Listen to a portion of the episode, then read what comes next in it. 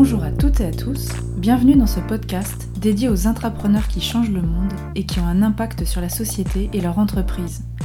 Chaque mois, c'est le portrait d'une femme ou d'un homme qui transforme son entreprise de l'intérieur avec un objectif, donner du sens. Nous, on avait envie de vous faire connaître ces intrapreneurs for good, pour vous inspirer, vous donner envie de vous lancer. Parce que la meilleure preuve, c'est l'exemple. Alors, à vos oreilles et aujourd'hui, on va parler euh, du parcours euh, d'une intrapreneur euh, à impact bah, de chez BNP Paribas, Emmanuel Fenard, bonjour. Bonjour Mathilde. Emmanuel qui avait intégré la première promotion de l'incubateur d'intrapreneurs à impact de BNP Paribas, le People's Lab for Good. Donc ça fait un an mhm. que tu es sorti de l'incubateur. Il s'est passé beaucoup de choses. Tu étais entré avec un projet, Tangata. Où est-ce que tu en es aujourd'hui et où en est Tangata?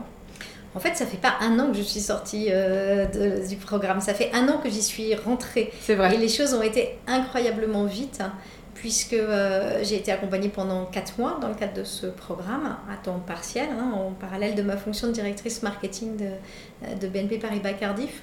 et je suis sortie avec un projet qui finalement est devenu euh, mon euh, poste actuel. Hmm. Donc euh, une évolution incroyable en un an de temps. Cette idée au départ était venue d'une étude client que nous avions fait dans le cadre de, l'offre marketing de Cardiff hein, pour voir comment mieux servir nos clients qui se retrouvaient en situation de handicap suite à un accident, une maladie par exemple. et il est apparu qu'en fait, au-delà de tous les problèmes administratifs, euh, euh, médicaux, euh, ces personnes très vite avaient envie de reprendre une vie normale et que ça devenait souvent compliqué pour elles. L'idée était donc de les aider en leur permettant de mieux connaître tous les services qui sont à leur disposition. Tangata aujourd'hui, c'est un site qui va voir le jour en mai 2019 et qui met en relation des personnes touchées par le handicap avec tous les loisirs qui leur sont accessibles en Ile-de-France pour commencer. Et ton nouveau poste mon nouveau poste, c'est directrice de la Maison des Entrepreneurs Co, qui est un nouveau lieu que BNP Paribas euh, vient de créer, place des fêtes euh, à Paris, et qui a pour objectif d'être un hub de connexion entre les entrepreneurs à impact, euh, et des entrepreneurs qui ont euh, des euh, idées, qui ont envie de grandir pour amener toute cette force créative à développer toujours plus d'impact sur le, territoire.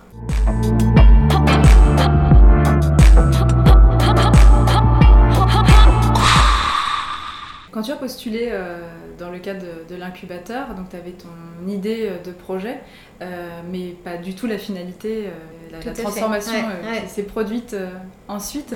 Euh, est-ce que ça s'est vraiment fait de façon fluide? Est-ce que tu pensais en entrant dans, en entrant dans l'incubateur que tu allais te créer un, nouveau poste, bah, donc qui est celui aujourd'hui de responsable de la maison des entrepreneurs ANCO Je n'avais absolument pas envisagé ce poste-là, qui en plus est, une, une création, puisque c'est une expérimentation finalement de, BNP Paribas aujourd'hui. En revanche, ce qui est sûr, c'est que j'avais la volonté de faire en sorte que mon projet aboutisse. J'étais pas arrivée juste avec une idée et euh, l'envie de m'occuper, j'étais vraiment arrivée avec une idée et l'envie de la concrétiser.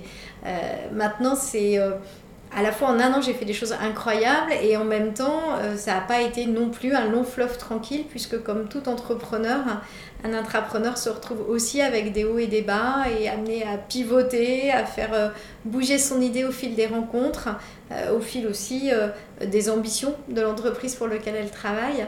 Euh, et, du coup, forcément, ça a été euh, un parcours euh, semé d'embûches, le mot est peut-être un peu fort, mais en tout cas semé de rebondissements, c'est sûr. Quand tu es rentré, tu voulais devenir intrapreneur ou est-ce que le concept en soi n'était pas ce qui te parlait le plus? Tu avais ce projet, cette envie qui a un impact positif et tu voulais le transformer? Oui, ma, première priorité, c'était vraiment de transformer ce projet en, en réalité à impact positif. Être intrapreneur, c'était pas une fin en soi pour moi, parce que finalement, dans, euh, dans ma euh, vie professionnelle, j'ai toujours fait du marketing et j'ai toujours été quelque part euh, intrapreneuse, même si je l'étais sans, sans, le nommer comme ça. Donc, donc c'était pas ça la finalité. La finalité, c'était vraiment de sortir quelque chose. Tu l'as dit, pendant toute ta carrière jusqu'à présent, tu réagissais déjà comme une intrapreneuse. Tu peux revenir un petit peu en nous donnant des, exemples Oui, le, le, marketing, c'est quelque chose où de toute façon, on est, on est proche du client. Donc j'ai passé, mon temps à écouter quels étaient les besoins du client pour être force de proposition et créer des offres qui allaient répondre à leurs attentes. Alors je vais prendre des exemples très variés, mais ça remonte à plusieurs années, euh, on, se rendait compte que bah, les, Français n'étaient pas forcément euh, passionnés par les cartes de crédit et pour autant, euh, ils avaient envie de pouvoir payer en plusieurs fois quand ils avaient des gros achats à faire. et du coup, on a réfléchi et on a été les premiers à lancer un système de paiement en trois fois ou paiement différé sur les terminaux de paiement des commerçants BNP Paribas. C'est un exemple très concret euh, de, réalisation euh, innovante qu'on avait pu faire euh, pour la banque et qui a eu beaucoup de succès. C'est toi qui avais lancé l'idée. Comment ça s'était passé? Ça s'est passé tout simplement en faisant là aussi des groupes de, co-création avec des clients pour écouter quels étaient leurs freins à faire des gros achats par carte bancaire. Et très souvent, le frein, c'était bah, on ne peut pas payer en plusieurs fois, alors on va faire trois chèques. On s'est dit bah, plutôt que de faire trois chèques, aidons-les à faire trois paiements par carte.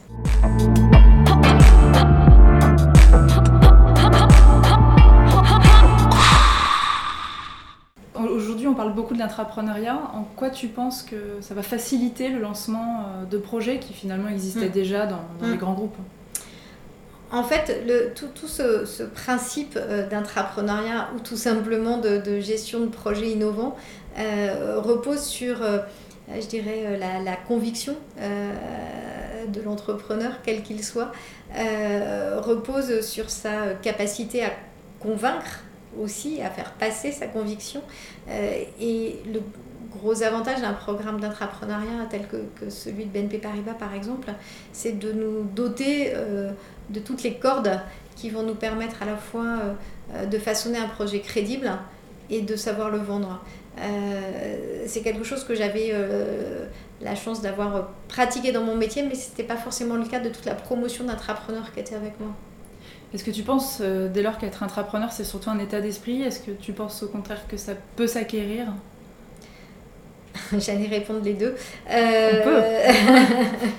en fait, c'est à la fois un état d'esprit, parce que si on n'a pas cette volonté d'initier les projets et de les faire éclore euh, je dirais que c'est pas la peine d'essayer. Mm. Euh, mais ça s'acquiert aussi parce qu'on peut avoir euh, les idées sans avoir la méthode. et avec la méthode, on peut arriver du coup à, vraiment faire de très belles choses.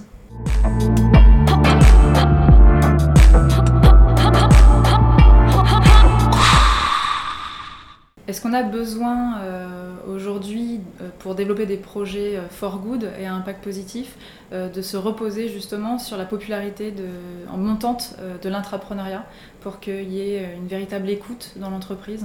Je pense qu'au-delà de, au -delà de l'écoute, le gros intérêt de ce programme d'intrapreneuriat, c'est vraiment la, mise en relation de tout un écosystème d'acteurs, à la fois des managers à un très haut niveau, euh, les managers intermédiaires qui encadrent les intrapreneurs et puis les intrapreneurs eux-mêmes avec euh, cette méthodologie et cette façon euh, de faire éclore des projets à impact. Et, ce faisant, on diffuse des idées, des compétences qui vont bien au-delà en fait du métier des personnes. Et c'est cette mmh. confrontation-là qui, je trouve, fait, fait sens et fait boule de neige aussi euh, pour que ça se déploie beaucoup plus, euh, beaucoup plus rapidement. Donc il y a pour moi vraiment les deux aspects. Il y a les projets eux-mêmes issus euh, du programme, mais il y a aussi toute cette montée en compétences et cette prise de conscience d'un certain nombre d'acteurs dans l'entreprise. Est-ce qu'avant, dans les projets que tu as menés, lancés et, et dirigés, est-ce que tu te sentais entrepreneur ou intrapreneur? Je me suis toujours sentie plutôt innovante on va dire, euh, puisque euh, comme j'étais euh, comme j'étais dans l'écoute des attentes clients, je raisonnais pas forcément dans une logique d'amélioration, mais bien dans une logique d'innovation, voire de disruption. Après, on parlait, on parlait plutôt à l'époque de, de chef de projet que d'intrapreneur ou d'entrepreneur. Mais, mais le sujet est le même. L'objectif final, c'est de faire aboutir des idées pour toujours améliorer euh, la situation euh, des clients que, que l'on cherche à servir le mieux possible.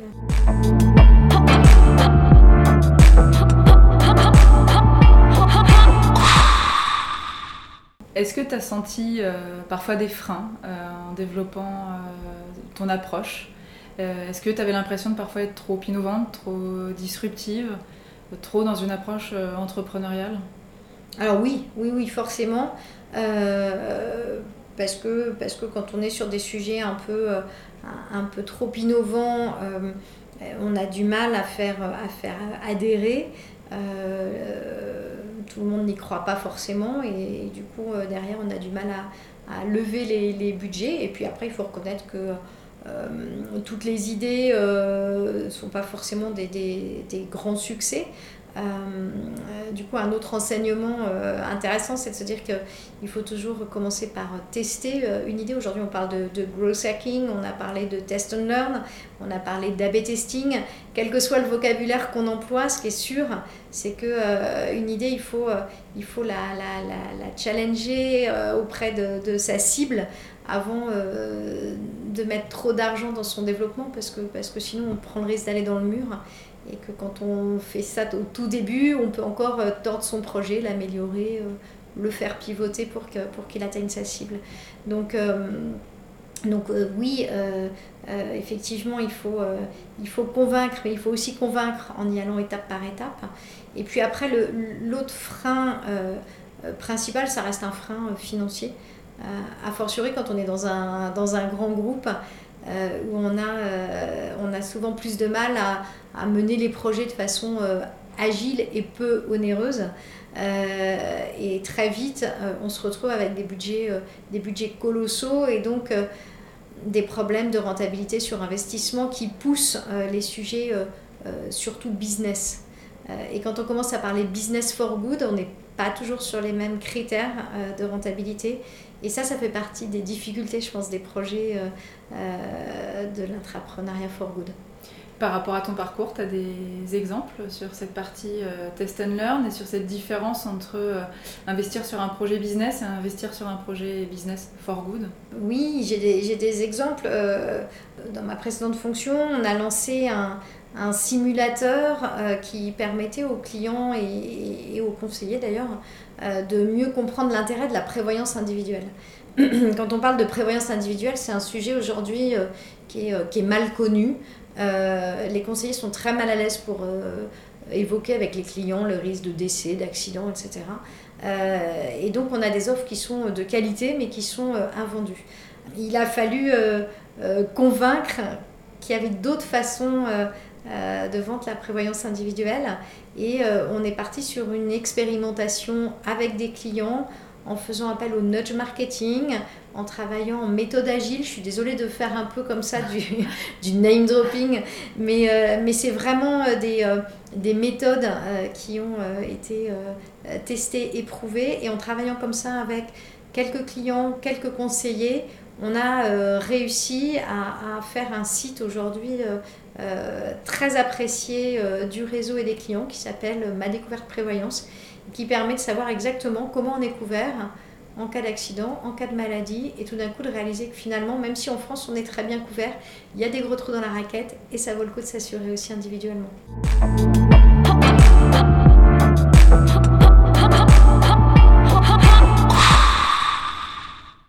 Qui est intéressant, c'est que tu parles de name dropping, mais en fait, tous ces principes, quand tu les as explorés, ils étaient encore euh, assez peu connus, euh, assez euh, encore en, avance de phase. Tout à fait. Est-ce que tu as l'impression, enfin si tu reviens sur tes études, tes envies, ton parcours, d'avoir toujours fonctionné comme ça? Oui, j'ai toujours été quelqu'un de créatif. J'ai d'ailleurs beaucoup hésité entre euh, faire une école de commerce ou faire une école de mode.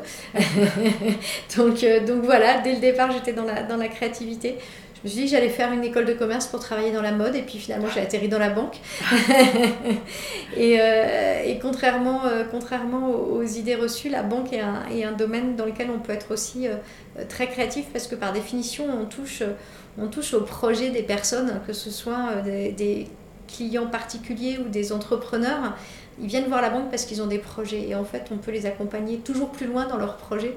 Donc, euh, donc ça laisse une place incroyable euh, à la créativité dans les offres qu'on peut, euh, qu'on peut leur apporter. On en revient à la notion d'état d'esprit en fait. Ça dépend de comment on aborde les choses, le problème, quel que soit le secteur d'activité dans lequel on est. Exactement. Exactement.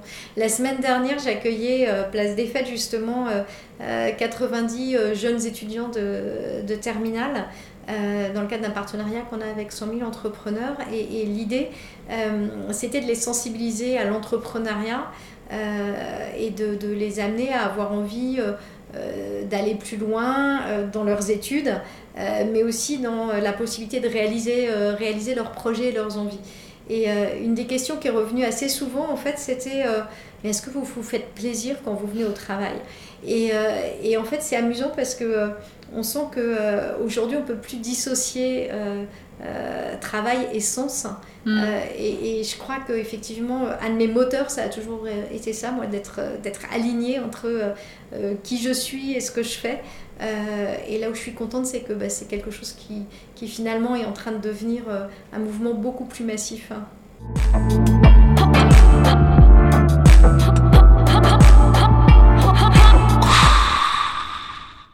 Revenons-en justement à cette question euh, d'alignement. Est-ce que tu as toujours eu l'impression d'être cohérente entre tes valeurs euh, personnelles et professionnelles ou est-ce qu'il y a eu un déclic?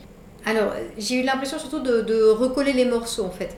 Euh, je m'épanouissais dans mon travail, à la fois en tant que manager et sur des projets qui étaient davantage des projets à impact pour les clients ou pour la banque que des projets à impact social et environnemental.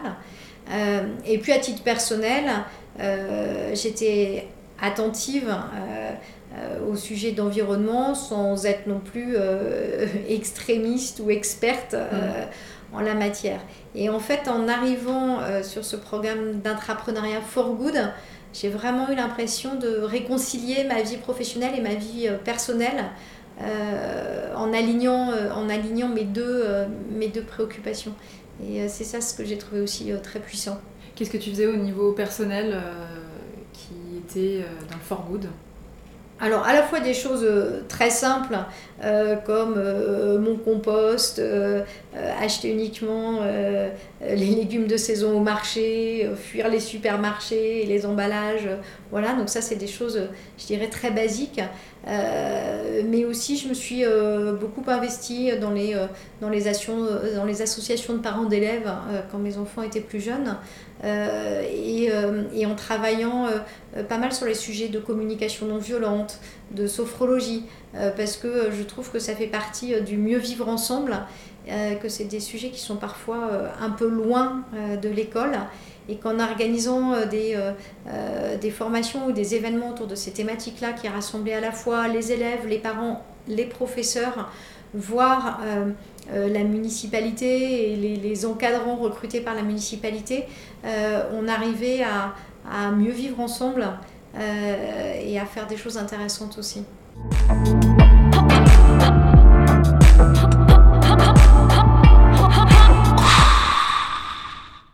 Est-ce que tu as l'impression qu'aujourd'hui, toutes ces soft skills, toutes ces manières d'être, toutes ces convictions, euh, commencent à vraiment trouver leur place euh, dans l'entreprise? Alors oui, c'est en train de trouver sa place hein, comme un vecteur, euh, je dirais, d'action au sens comment j'agis au quotidien euh, et vers quoi j'ai envie de tendre. De plus en plus de collaborateurs euh, euh, ont envie de faire du bénévolat de compétences, du mécénat de compétences, de donner du sens à leur expertise.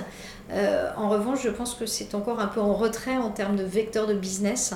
à la fois parce que, comme je le disais tout à l'heure, on est sur un, sujet où les retours sur investissement sont souvent un peu plus marginaux. et aussi parce que peut-être on, on se triture pas encore assez euh, les ménages pour se dire bah, finalement euh, quand je crée un projet for good comment j'en fais pas simplement un projet associatif, mais un projet business. Donc on a encore un peu de marge sur, sur le côté business. Et par contre, il y a une traînée de poudre sur le, sur le côté investissement des collaborateurs que je trouve hyper positif. Mais finalement, ce que tu es en train de dire, c'est que c'est une responsabilité partagée entre l'entreprise et les collaborateurs de, de, transformer toutes ces bonnes volontés, ces envies. Euh. Clairement, oui. Oui, je pense. Euh, on est vraiment sur des... Euh, aujourd'hui à une étape où de plus en plus les entreprises vont vers un, un, management plus transverse euh, qui laisse plus d'autonomie à chacun des collaborateurs. C'est à chacun de se saisir de ces opportunités euh, pour essayer d'aller toujours un cran plus loin. Euh, et on a la chance d'être dans un groupe qui y croit, qui donne les moyens d'y aller. Les moyens, ça ne veut pas forcément dire des moyens financiers, il faut être innovant là aussi. mais en revanche, il y a cette, cette bienveillance sur le sujet qui fait que euh, si on a envie, on peut. Quoi.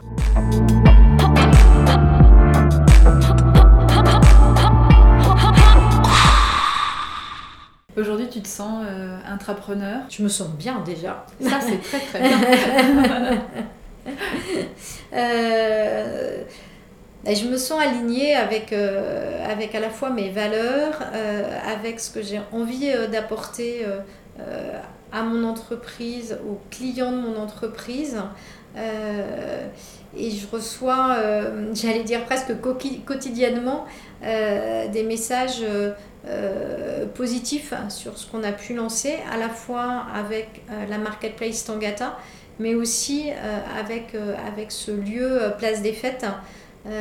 qui apporte des réponses à un vrai besoin des associations, des entrepreneurs qui sont euh, dans le domaine de l'ESS et je crois que euh, bah, le fait de se sentir utile, ça aide à se sentir bien. Est-ce que tu te sens plus collaboratrice ou euh, intrapreneur, entrepreneur?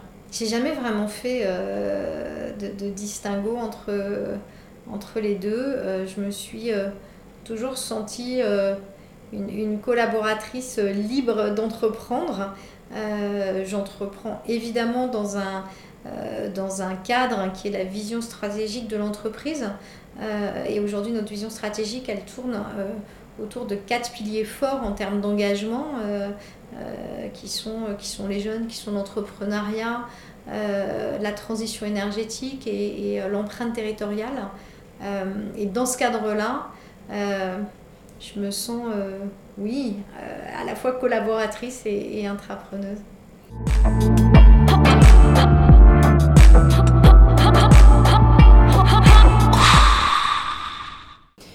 Est-ce que tu penses que l'intrapreneuriat, et plus particulièrement l'intrapreneuriat euh, for good, c'est aussi une manière de réconcilier euh, les salariés actuels et, à venir avec euh, ce monde de l'entreprise qui pendant longtemps a été dépeint comme peut-être un peu moins enthousiasmant que lancer sa start-up, lancer son entreprise bah, C'est ce que, ce que j'évoquais tout à l'heure en fait. C'est à la fois un moyen de, diffuser euh, des nouveaux savoir-faire, un nouvel état d'esprit euh, et, et, du coup effectivement de, contribuer à améliorer l'image et le champ des possibles qu'offre un groupe comme le nôtre plutôt que d'aller voir ailleurs. et en même temps, je dirais que ce n'est pas le seul moyen, puisque il faut que tout soit, soit en en cohérence en fait euh, euh, dans l'intégralité des, euh, des entités ou des fonctions, puisque tout le monde demain ne sera pas intrapreneur. en revanche, tout le monde demain peut contribuer à ce qu'on soit sur, sur une société plus attentive et bienveillante, notamment à l'environnement, mmh. qui est quand même une des préoccupations majeures aujourd'hui. Tu as dit quelque chose de très important, tout le monde demain ne sera pas intrapreneur. Est-ce que le rôle euh, des intrapreneurs euh, à impact, c'est pas aussi euh, de rendre justement l'intrapreneuriat et les, fonctionnements qui y sont liés comme quelque chose de, normal en entreprise pour que tout le monde puisse aussi un peu simplement changer ses fonctions, ses, manières de travailler au sein de l'entreprise Oui, ça fait partie des outils pour diffuser ces pratiques-là. Euh, et en même temps, il ne faut pas perdre de vue quelque chose que, j'ai appris en étant manager, c'est que euh, tout le monde n'a pas forcément envie de créer, d'innover. Il y a aussi des personnes que ça rassure de, de, bien faire son métier dans un cadre qui a été fixé. Donc ce qui est important, c'est que le manager il fixe un cadre qui favorise la transversalité, qui favorise, pourquoi pas le test and learn, etc. et que la personne adhère à ce cadre-là. Mais après, encore une fois, je pense que il ne faut pas faire de, tout un chacun un intrapreneur forcé. Euh, il faut juste faire en sorte que là aussi les personnes euh, soient bien dans leur poste et, euh, et, à leur niveau contribuent chacune à l'amélioration du résultat final. Tu dis que tu l'as vécu dans ton parcours, tu peux revenir sur un exemple en particulier? Oui, j'ai plusieurs exemples en tête, mais euh, euh, de, personnes à qui, euh, à qui j'avais envie d'insuffler cette, envie d'innover qui pour, pour moi est vitale pour le coup, et que je rendais finalement assez malheureuse, parce qu'elles, elles avaient qu'une envie, c'était bien faire leur job dans un cadre rassurant, mais surtout pas d'innover. Et, et finalement, là aussi, en en, échangeant avec ces personnes et, pourquoi elles vivaient mal ce que je leur proposais, euh, j'ai compris qu'elles avaient besoin de ce cadre rassurant. Euh, j'ai su aussi les rassurer en leur disant bah, qu'après tout, on a besoin de, toutes les compétences euh, pour faire une entreprise qui gagne. et parfois, j'ai su les accompagner dans d'autres postes où elles, où elles trouvaient davantage réponse à, leur, à leurs attentes. Hmm. Et, euh, et, ça, c'est un point important euh, sur lequel, euh, du coup, j'ai envie de revenir, c'est que un, bon entrepreneur ou un bon intrapreneur, c'est quelqu'un qui sait s'entourer des compétences complémentaires aux siennes, qui sait s'entourer parfois de gens meilleurs que lui. par exemple, pour le développement du site, aujourd'hui, on a trois développeurs, on a une UX designer qui ont des compétences qui sont absolument pas les miennes. Euh, et on a été choisir des gens euh, qui sont hyper compétents, euh, qui vont à un moment m'expliquer pourquoi on ne peut pas faire ce que j'avais imaginé, mais on pourrait faire autrement. Et, et, les qualités de l'entrepreneur, c'est de savoir écouter ces experts, leur laisser aussi la main et travailler ensemble. Comment toi tu te vois dans, dans quelques années C'est une question difficile parce qu'en fait je me suis... moi je suis très très ancrée dans le présent. Euh, et j'essaye euh, finalement toujours de saisir toutes les euh, bonnes choses qui se passent autour de moi et, et de leur donner un coup de pouce pour que pour qu'elles arrivent, pour qu'elles aient de l'impact. et je vois pas de raison de changer à l'avenir. Donc je suis incapable de dire que dans 10 ans, voilà ce que je ferai. En revanche, je suis sûre que j'ai envie de garder cette, cette même état d'esprit qui m'anime depuis euh, déjà de nombreuses années et, euh, et qui va continuer forcément euh, à m'animer dans les, dans les années qui viennent. Merci Emmanuel et on va suivre bah, du coup Tangata et, la Maison des Entrepreneurs MCO avec intérêt. Merci beaucoup Mathilde, bonne journée. C'était Changemakers, le podcast dédié aux entrepreneurs for good. On vous retrouve le mois prochain pour vous présenter un nouvel acteur du changement. Vous pensez en être un? Contactez-nous. À bientôt